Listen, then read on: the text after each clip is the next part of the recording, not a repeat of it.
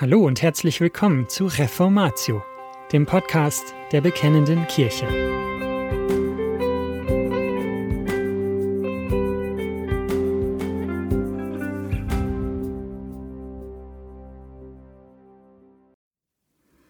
Das wunderbare Geheimnis der Ehe.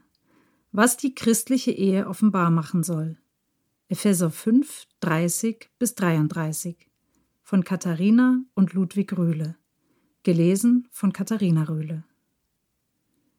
In dieser Artikelserie zu Epheser 5, Vers 22 bis 33 haben wir bereits die Beziehung der Frau zum Mann sowie des Mannes zur Frau genauer betrachtet.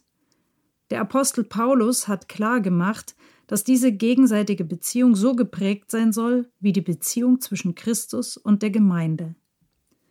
Wie nun die Gemeinde sich dem Christus unterordnet, so auch die Frauen ihren eigenen Männern in allem.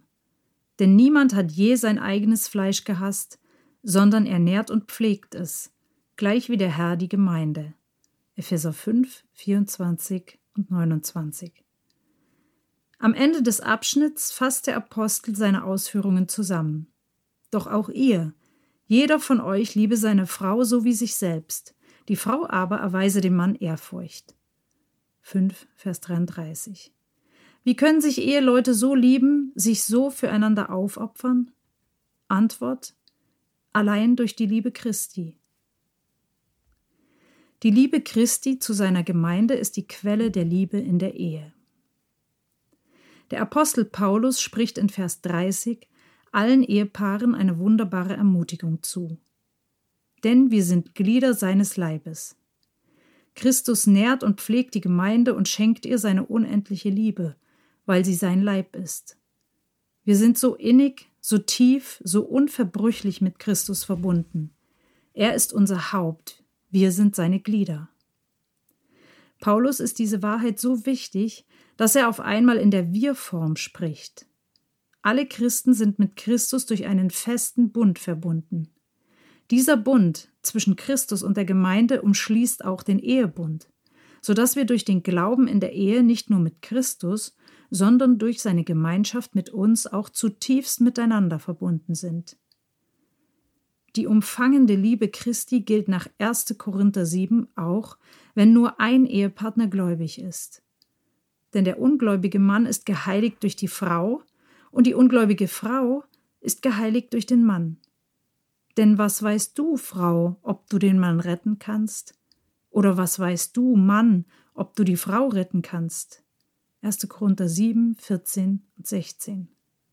Auch wenn ein Ehegatte ungläubig ist, will Christus den Ehebund und in ihm den ungläubigen Mann bzw. die ungläubige Frau segnen.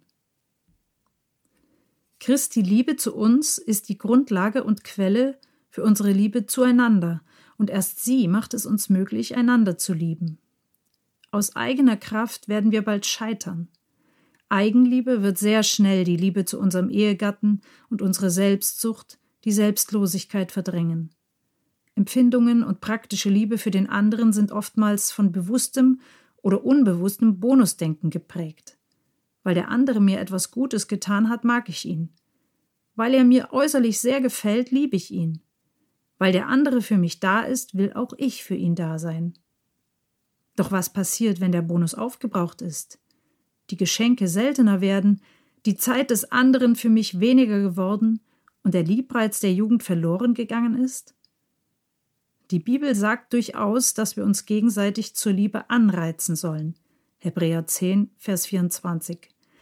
Dennoch dürfen wir unsere Liebe nicht von dem abhängig machen, was der andere für uns tut, sondern von dem, was Christus für uns getan hat. Jesu Liebe kann nie aufgebraucht werden, denn sie ist unendlich groß und von ihr müssen wir erfüllt sein. Deshalb ist es so wichtig, uns immer wieder vor Augen zu führen, was Christus für uns getan hat, und zwar obwohl wir sein Heilswerk nicht verdient haben. Das Evangelium macht uns dankbar, demütig und liebend.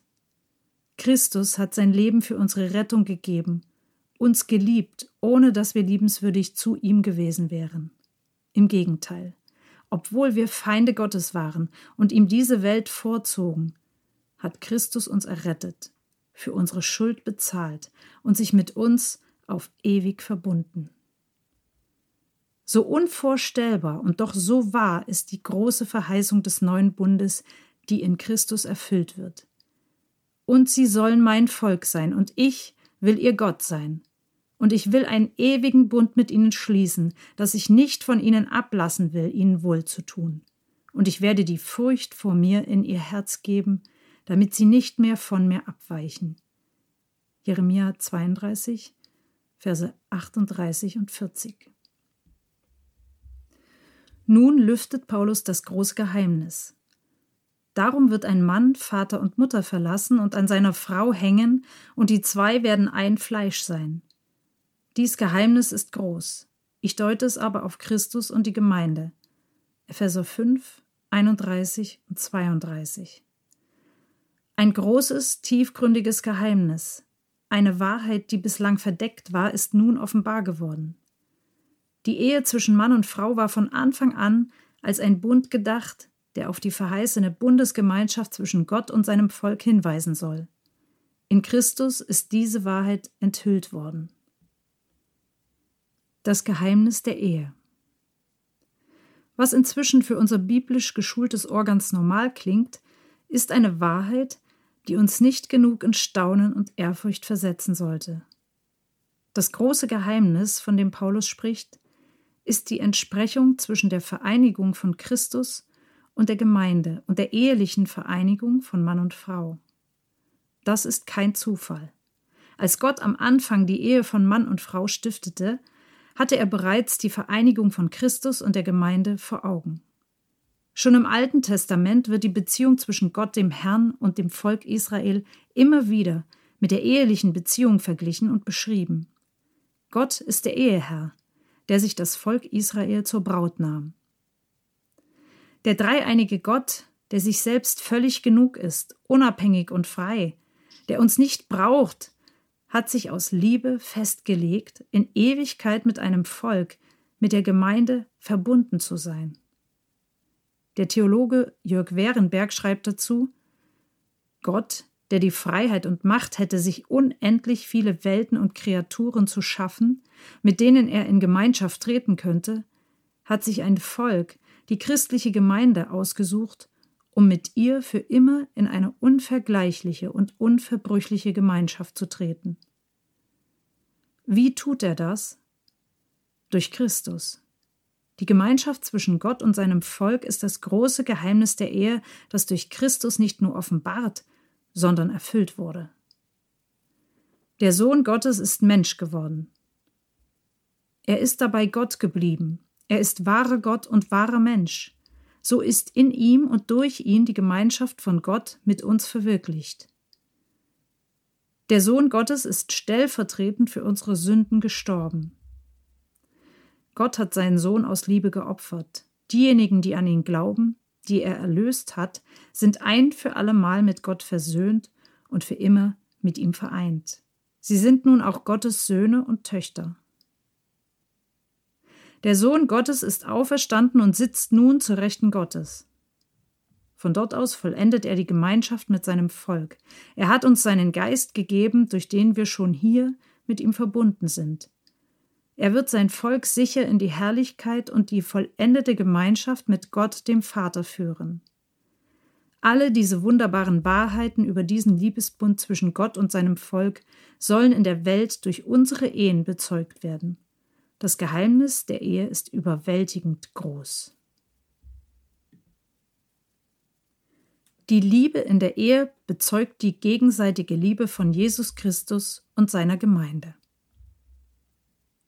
Wie können und sollen wir die gegenseitige Liebe des Sohnes Gottes und der Gemeinde in der Welt bezeugen? Dazu wollen wir sechs wichtige praktische Anwendungen des Geheimnisses der Ehe bedenken. Eine Ehe darf nicht geschieden werden.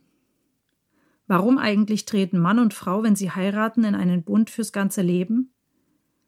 Weil Gott in einen ewigen und unverbrüchlichen Bund mit uns getreten ist.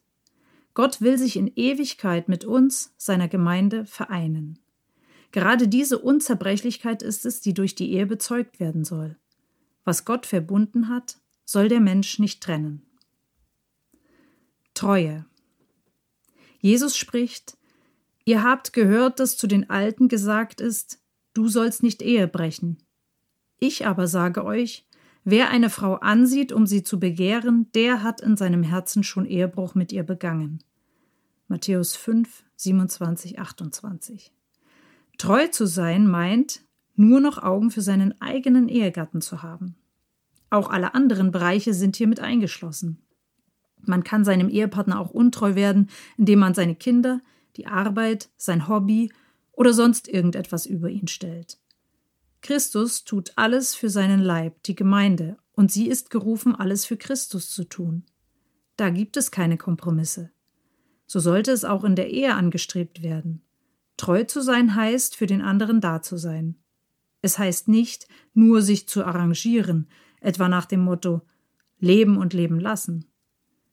Kompromisse, in denen man sich gegenseitig toleriert und den anderen machen lässt, sind noch keine gute Ehe. Ein Fleisch zu sein ist mehr. Ein Fleisch zu sein heißt, für den anderen zu leben, ihm zu dienen, ihn bedingungslos zu lieben. Gemeinschaft. Wir denken vielleicht, das ist doch klar, dass es in einer Ehe um Gemeinschaft miteinander geht. Doch wie viel Gemeinschaft pflegen wir in unserem Ehealltag tatsächlich? Wie viel gemeinsame Zeit, Unternehmungen, Gespräche? Unser Alltag ist notgedrungen so organisiert, dass Mann und Frau nur noch sehr wenig Zeit füreinander und miteinander haben. Arbeit, Kinder und Haushalt nehmen uns in Anspruch und fordern Zeit und Kräfte. Umso mehr sind wir aufgerufen, uns zu bemühen, gemeinsame Zeiten, Unternehmungen und Gespräche gezielt anzustreben und fest einzuplanen. Die Kommunikation zwischen den Ehegatten ist hier von herausragender Bedeutung. Wie schnell geschieht es, dass man sich nichts mehr zu sagen hat, das Nötigste für den Tagesablauf bespricht, sich ansonsten anschweigt oder lieber Fernsehen schaut. Wie sollen wir für den anderen da sein und ihn lieben, wenn wir nicht wissen, wie es ihm geht, was er heute durchgemacht hat, was ihn bewegt, welche Freuden und Ängste ihn umtreiben. Tauschen Sie sich noch darüber aus, was Sie füreinander empfinden? Oder klingt es in Ihren Ohren eher peinlich, dem anderen im Alltag zu sagen, ich liebe dich, ihm vielleicht sogar zu erklären, warum Sie ihn lieben? Manchmal hilft es, einen Eheabend in der Woche einzuplanen, an dem man ganz bewusst Zeit miteinander verbringt und sich austauscht. Oder man nimmt sich täglich 30 Minuten Zeit für ein gemeinsames Gespräch, in dem es um mehr geht als um die Organisation des Alltags. Christus spricht in seinem Wort zu uns. Er teilt sich uns mit, gibt uns einen Einblick in sein Herz und in seine Liebe zu seinem Vater und zu uns. Im Gebet sollen wir mit ihm und dem Vater sprechen. Vergleichen wir hiermit die Abschiedsreden Jesu, Johannes 13 bis 17. Einen entsprechenden tiefgründigen Austausch sollten auch wir in unseren Ehen haben, denn das, was uns in diesen Kapiteln berichtet wird, dient nicht nur zum Zeugnis nach außen, sondern es ist notwendig und segensreich auch für unsere Ehe. Geistliche Gemeinschaft. Eine Ehe ist eine geistliche Unternehmung. Das ist das große Geheimnis der Ehe. Darum sollen wir einen gläubigen Menschen heiraten, um mit ihm vor allem geistliche Gemeinschaft zu pflegen, gemeinsam Bibel zu lesen, zu beten, zu singen, Andacht zu halten und die Versammlungen der Gemeinde zu besuchen. Immer wieder machen wir als Pastoren-Ehepaar bei Ehevorbereitungsgesprächen mit jungen Paaren die Erfahrung, dass sie es nicht erwarten können, intime leibliche Gemeinschaft zu haben. Nach geistlicher Gemeinschaft wird dagegen kaum gestrebt. Unser dringendes Anliegen ist deshalb immer, den jungen Leuten deutlich zu machen, wie wichtig die Übung im gemeinsamen Bibellesen und Beten noch vor dem Händchenhalten und Küsschen geben ist. Wir sollen danach streben, dass unser Ehegatte Christus ähnlicher wird, denn das ist das Beste, was wir für ihn und ebenso für uns selbst tun können. Wenn wir unsere Gemeinschaft in Christus pflegen, werden wir durch ihn in allen Bereichen unseres Lebens zutiefst miteinander verbunden sein. Füreinander eintreten. So wie die Gemeinde Christus vor der Welt bezeugt und verteidigt, so wird sie von Christus in der Welt bewahrt und gerechtfertigt. So sollen auch Eheleute sich gegenseitig wertschätzen und verteidigen, indem sie darauf achten, wie sie vor anderen übereinander und miteinander sprechen. In jeder Ehe kommt es irgendwann zu Streit und Diskussionen, und auch gegenseitige Ermahnungen sind manchmal nötig. Doch dies sollte nicht vor anderen geschehen, nicht etwa um eine heile Welt vorzuspielen, sondern um den anderen unter keinen Umständen vor anderen zu erniedrigen oder ihn zu verletzen. So wichtig wie die Menge der Gespräche unter Eheleuten ist auch die Art und Weise des Miteinanderredens, in Liebe, mit Respekt und voller Wertschätzung, ob zu Hause oder in der Öffentlichkeit.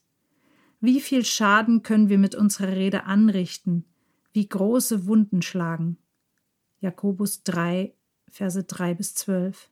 Wie viel Gutes aber auch bewirken. Sprüche 25, Vers 11. Vergebung.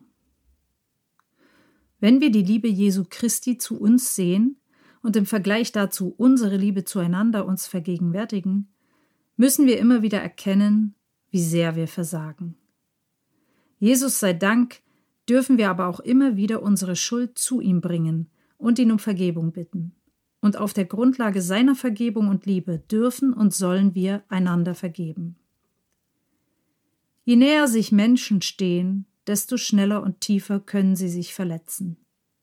Wie unentbehrlich ist es dann, sich immer wieder gemeinsam unter das Wort Gottes zu stellen, Gnade und Liebe von Christus zu empfangen und einander von Herzen zu vergeben, den anderen als den von Christus geliebten Menschen zu sehen und auf der Grundlage dessen, was Christus für ihn und mich am Kreuz getan hat, mit ihm umzugehen.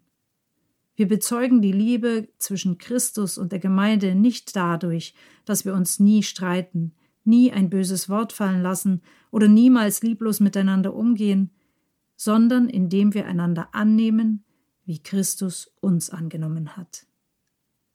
Der Gott des Ausharrens und des Trostes aber gebe euch, untereinander eines Sinnes zu sein, Christus Jesus gemäß, damit ihr einmütig mit einem Mund den Gott und Vater unseres Herrn Jesus Christus lobt.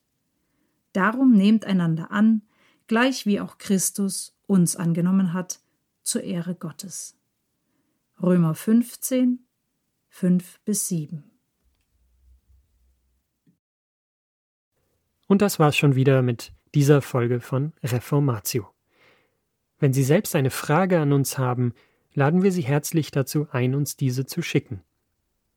Besuchen Sie uns unter www.bekennende-kirche.de/fragen und nutzen Sie das dortige Formular. Wir werden Ihnen darauf antworten und, so Gott will, Ihre Fragen klären. Außerdem können Sie auf der Seite der Bekennenden Kirche wie gewohnt die Beiträge aus der BK lesen, die Zeitschrift abonnieren und unsere Arbeit mit einer Spende unterstützen. Alle Links finden Sie auch in der Beschreibung dieser Folge des Podcasts. Wir bedanken uns fürs Zuhören, wünschen Ihnen Gottes Segen und sagen Tschüss. Bis zum nächsten Mal.